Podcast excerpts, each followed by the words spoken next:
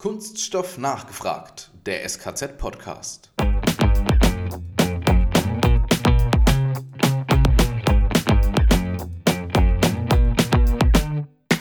Lernen ist wie Rudern gegen den Strom. Sobald man aufhört, treibt man zurück.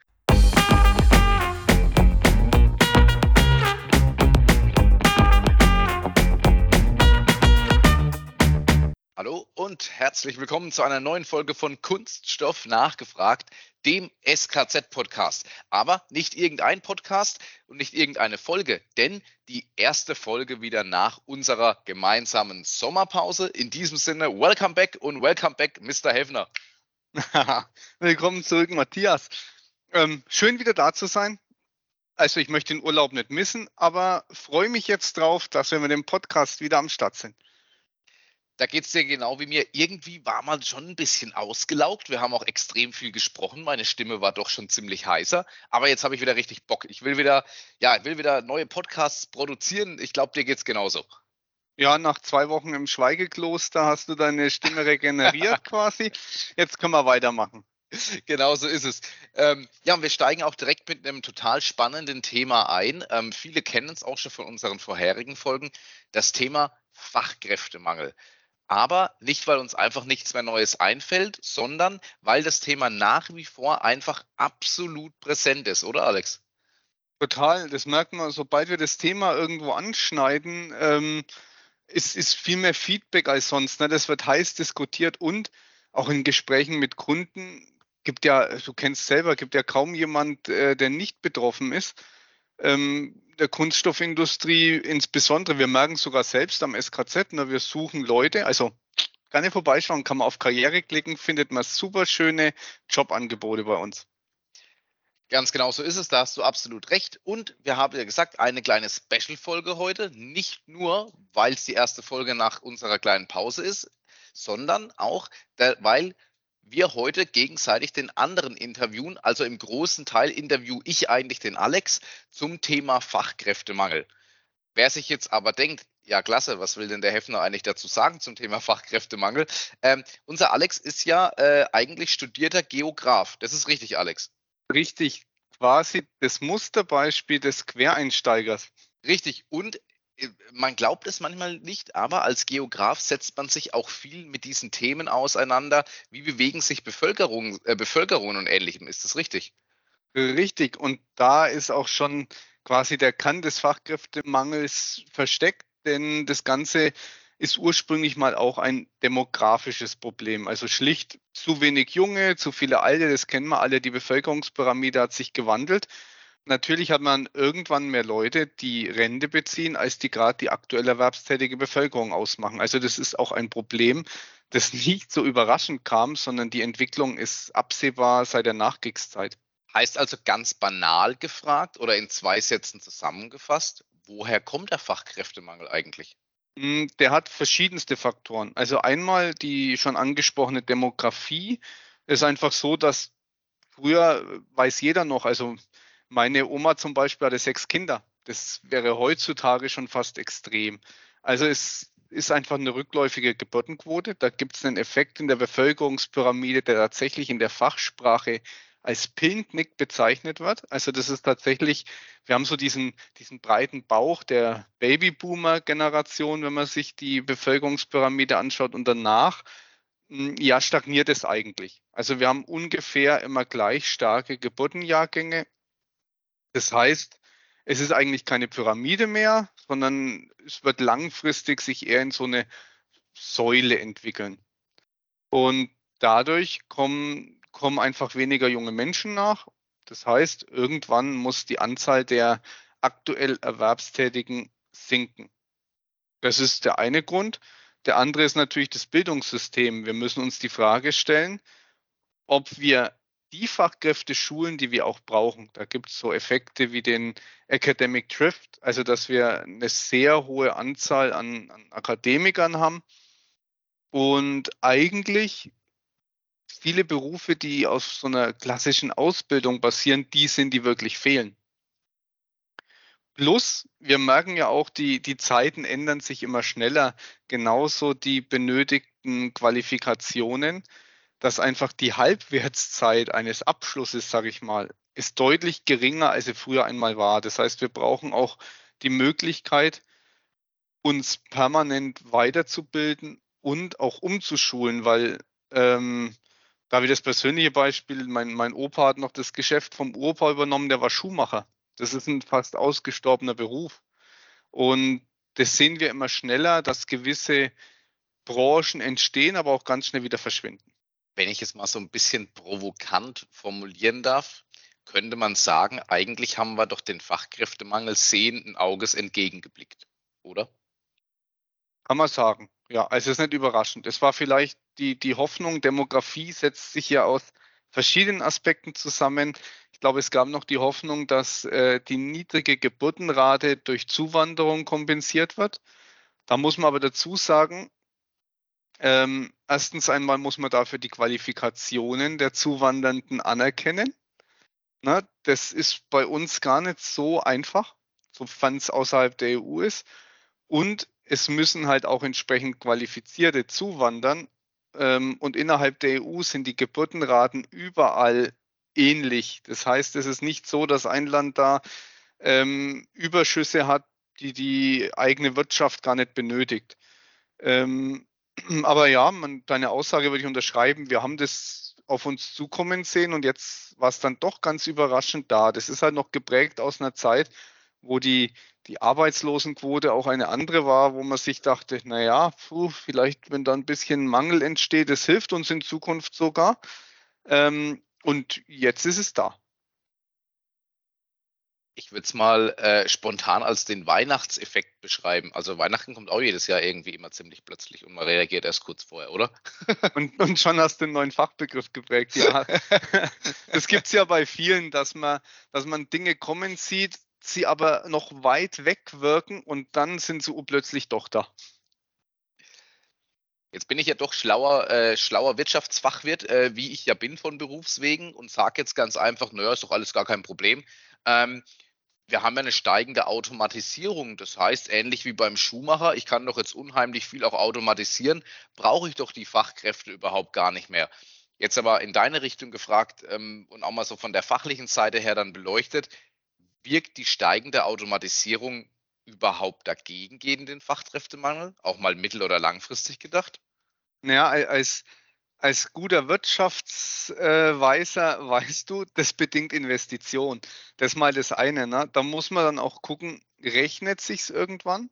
Wie weit sind die Prozesse automatisierbar? Und wir sind noch an dem Punkt, da brauchst du irgendwo in diesem automatisierten Prozess auch Menschen. Und wenn es nur ein ITler ist, der irgendwann die Software aufsetzt, ein Techniker muss die Maschinen warten und so weiter und so fort ich glaube, an dem Punkt, wo wir die menschliche Arbeitskraft völlig kompensieren können, sind wir noch lange nicht. Also ich würde sagen, die Automatisierung hilft in vielen Bereichen, ja, ähm, beschleunigt aber auch mit den Effekt, dass wir einfach andere Qualifikationen als früher benötigen. Die Menschen brauchen wir trotzdem noch. Plus ähm, das Maß, in dem diese Kompensation vonstatten geht, ist einfach nicht groß genug, um den Mangel an Fachkräften sofort zu kompensieren. Ja, und dann muss man auch dazu sagen, Thema, Thema Fachkräfte, also Thema menschliche Fachkräfte. Ich teaser mal auf eine der Folgen, die noch im Jahr 2022 kommt, ein bisschen weg.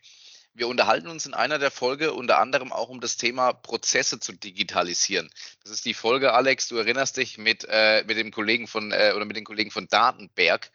Ähm, da haben wir es über Fachkräfte, die ganz spezielle Fähigkeiten haben, die zum Beispiel auf ein äh, extrudiertes Rohr ähm, während der Produktion mehr oder minder Hand auflegen äh, und dann feststellen, wann sich das Rohr beispielsweise die Qualität äh, des extrudierten Rohres verschlechtert und wann man gegensteuern muss. Oder wie ich selber aus eigenem Beispiel gebracht hat, aus meinem Ausbildungsbetrieb, wenn jemand ähm, durch Auflegen eines äh, des Ohrs ähm, mit dem Schraubenzieher auf eine Pumpe hört, ob irgendwo eine Dichtung innen drin gerissen ist. Ähm, solche Fachleute, Spezialisten und Leute, die sich dann so fachliches Know-how aneignen, die gibt es nach wie vor, die brauchen wir nach wie vor. Da kann die beste Automatisierung nicht mithalten.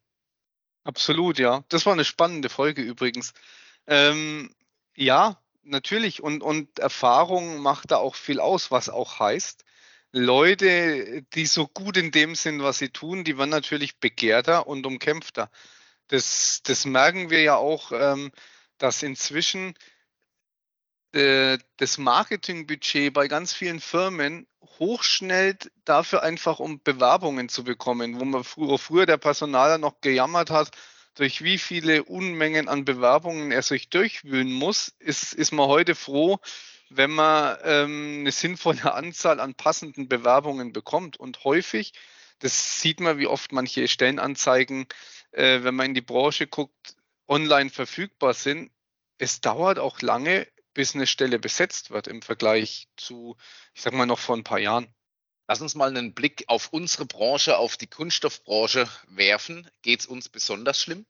Ja, also da kam aus einigen Gesprächen, da haben wir auch noch eine, eine, spannende Folge so zum Thema Image, da hatten wir auch schon spannende. Ich denke tatsächlich, dass unsere Branche da etwas stärker betroffen ist. Ich meine, äh, die, die Kunststoffindustrie ist sicherlich jetzt nicht die Branche mit den mit den schlechtesten Verdienstaussichten. Wer drin ist, weiß, sie ist eigentlich echt angenehm und familiär. Also ich fühle mich als Quereinsteiger pudelwohl, muss ich sagen. Ähm, aber gerade Berufseinsteiger, die wählen heutzutage die Berufe, wie soll ich sagen, auch aus idealistischen Gründen aus. Also ich liest mir immer wieder so diese Generationenbuchstaben, die so durch die Welt geistern, da merkt man, es gibt einen gewissen Trend hin zu, ich möchte nicht nur gut verdienen und irgendeinen Job machen, sondern nee, ich möchte mich damit identifizieren, ich möchte da dahinter stehen. Und da haben wir natürlich das Problem, dass der Kunststoff oder das Plastik einfach nicht den besten Ruf hat. Und dann wird es schwieriger. Wir, wir, sehen das ja auch an den, an den Studienzahlen für Kunststofftechnik, die sind massiv abgerutscht. Ähm, technisch interessant ist der Studiengang definitiv.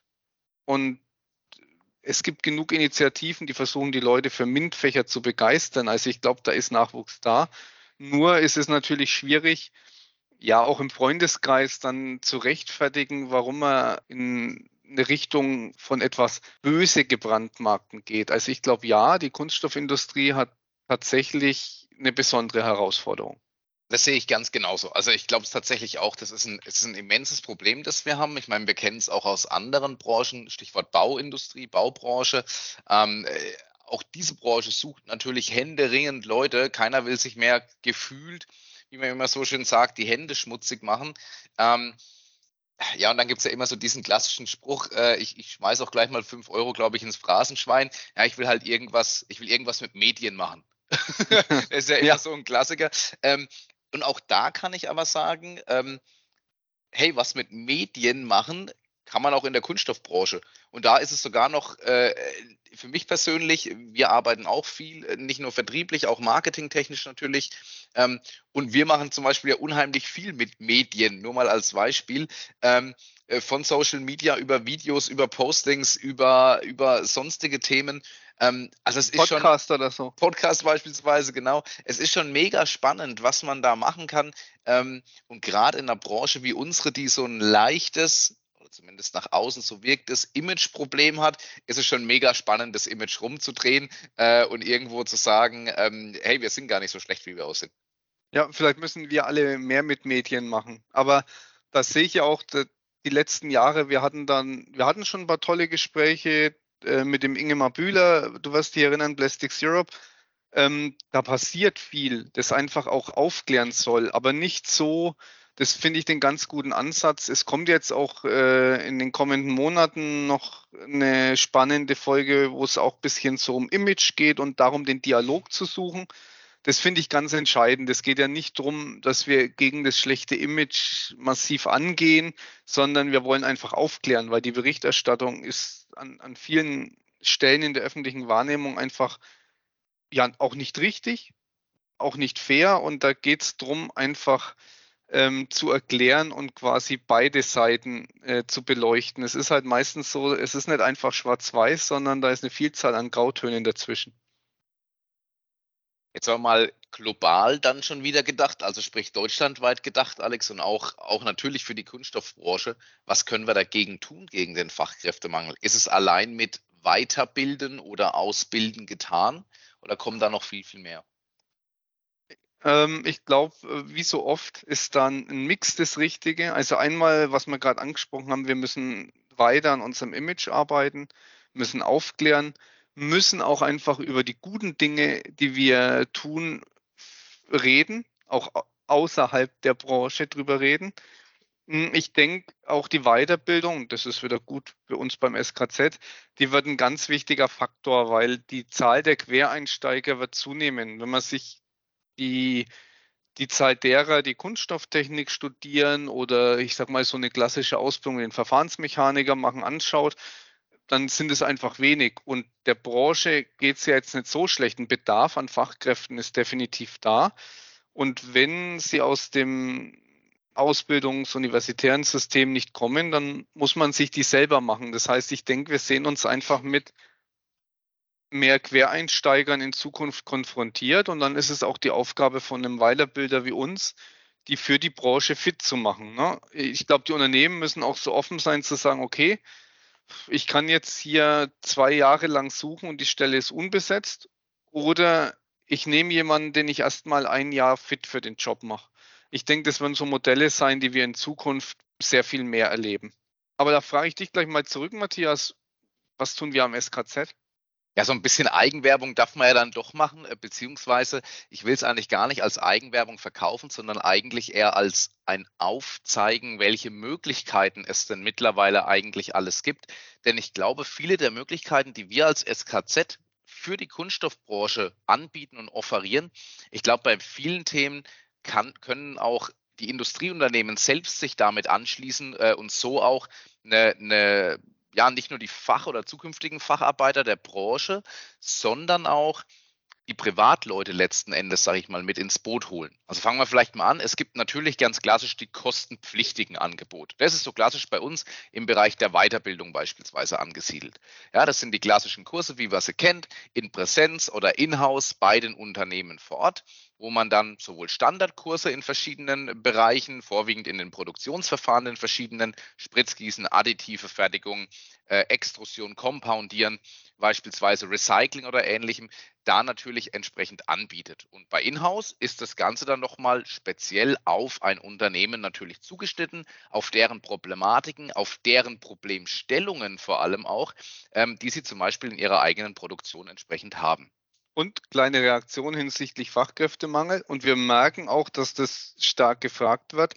Ähm, gibt es jetzt Abschlüsse? Also das ist wirklich so ausgelegt, dass jemand, der ja nicht ganz bei Null, fast bei Null äh, anfängt, dann wirklich einen, über verschiedene Kurse, die modular sind, sodass jemand nicht da drei Monate am Stück weg ist, ähm, über, über modulare Kurse einen SKZ-Abschluss erwerben kann, der zugeschnitten ist auf die Bedürfnisse der Branche. Richtig, ganz genau. Und das ist natürlich echt ein, echt ein total cooles Thema, wenn man natürlich sagt, ich habe hier jemanden, der nur eine minimale Vorbildung im Kunststoffbereich hat oder auch in dem, in der, in dem Ausbildungsberuf. Ähm, und ich backe mir jetzt sozusagen ähm, meine eigene Fachkraft, indem ich den am SKZ einen Abschluss machen lasse zum Beispiel. Und der wird dann Fachkraft Thermoformen, äh, Fachkraft Extrusion, Fachkraft äh, Spritzgießen oder äh, wir haben ja auch den ge äh, geprüften ähm, Kostenmanager oder ähnliches in der Richtung, einen Koloristen beispielsweise. Also echt spannende Themen, da geht richtig viel. Dann gibt es natürlich auch die ähm, Angebote, das ist nicht nur bei uns, das ist auch in anderen ähm, Instituten oder Unternehmen so, ähm, die natürlich online stattfinden. Und jetzt haben wir hier natürlich eine kleine Besonderheit, indem wir am SKZ sagen, es gibt nichts aus der Konserve. Also sprich, es heißt, äh, ich bezahle keine x 100 Euro und lade mir dann einen Kurs runter ähm, oder lade mir dann irgendwie ein Video runter, den schaue ich mir, das schaue ich mir einfach entsprechend an, sondern unsere Kurse sind ausschließlich live Online-Kurse. Das heißt, ich habe maximal drei Stunden im Vormittag oder Nachmittag pro Tag, die ich in, im Live-Online-Unterricht sitze. Ähm, da habe ich zwei Dozenten, die in diesem Studio, wir haben ein extra eigenes Online-Studio dafür eingerichtet im SKZ, die da sitzen. Einer kümmert sich rein um die Wissensvermittlung, hat also vollen Fokus auf Content, auf Inhalt und der andere Person kümmert sich um die Technik, um den Chat, wenn Fragen gestellt werden, Mikrofone freischalten und so weiter. Also um sowas kümmern sich immer zwei Personen. Unheimlich spannendes Thema, da geht gerade auch richtig viel. Und was jetzt natürlich relativ neu noch dabei ist, ist das ganze Thema WBTs, Web-Based Trainings, wo wir als SKZ für die Unternehmen individuell auf Ihr Unternehmen zugeschnitten und auch gebrandet äh, Web-based Trainings ähm, erstellen. Die können ganz keep it smart and simple sein, dass man sagt, es ist einfach nur ein einfaches Durchklicken durch, durch Folien, durch Fragen, ähm, und ähnliches, bis hin dazu, dass die auch vollumfänglich äh, und extrem fancy sind. Ähm, und zwar so, dass man sagt, da sind Videos drin, da sind äh, Animationen drin, da sind ähm, Umfragen verschiedene drin, ähm, so eine Art Frage-Antwort-Spiele, ähm, Lernprüfungen, Lernstandsprüfungen.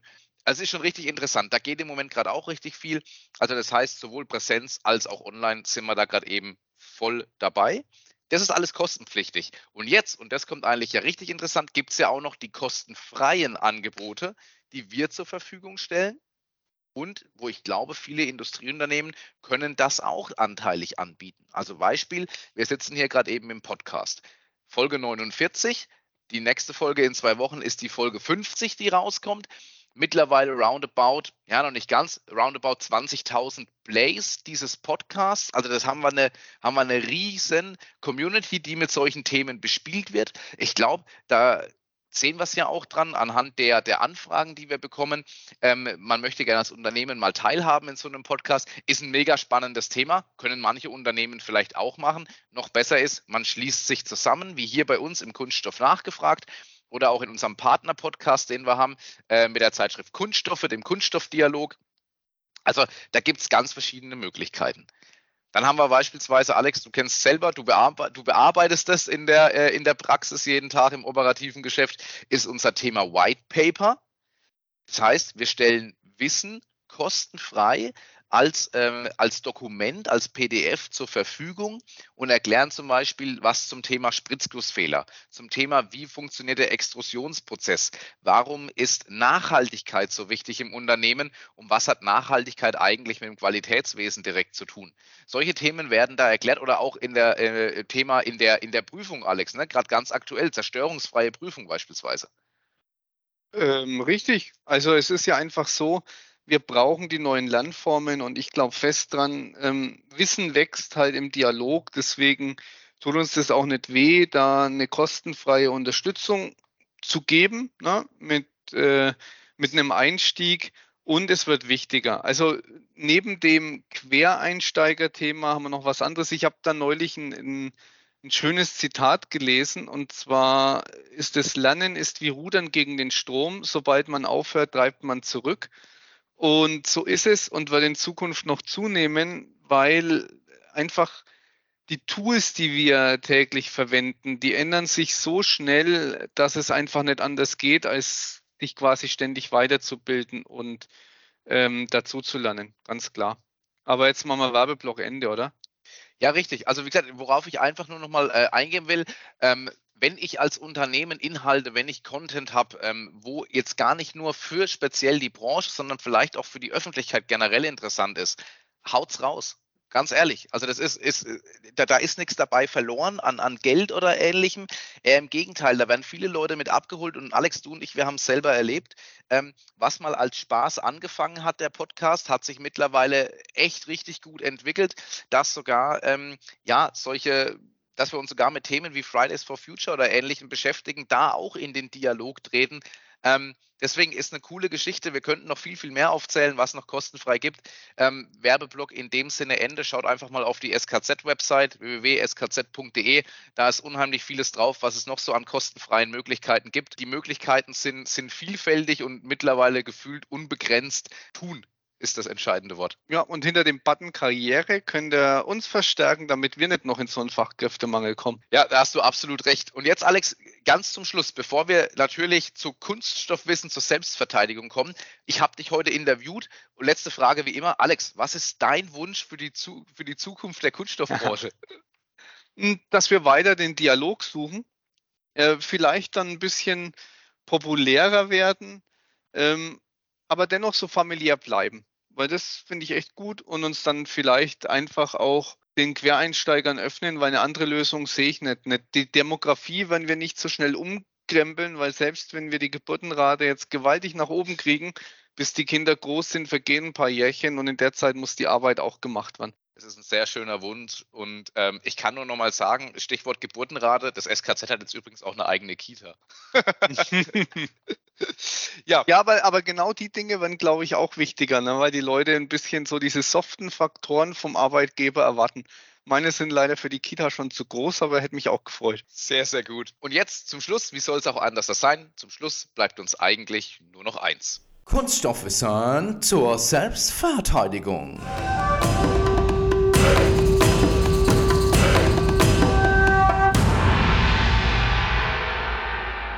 Alex, du darfst jetzt nochmal mit Fachwissen glänzen. Woraus ist eigentlich ein Schwimmgurt?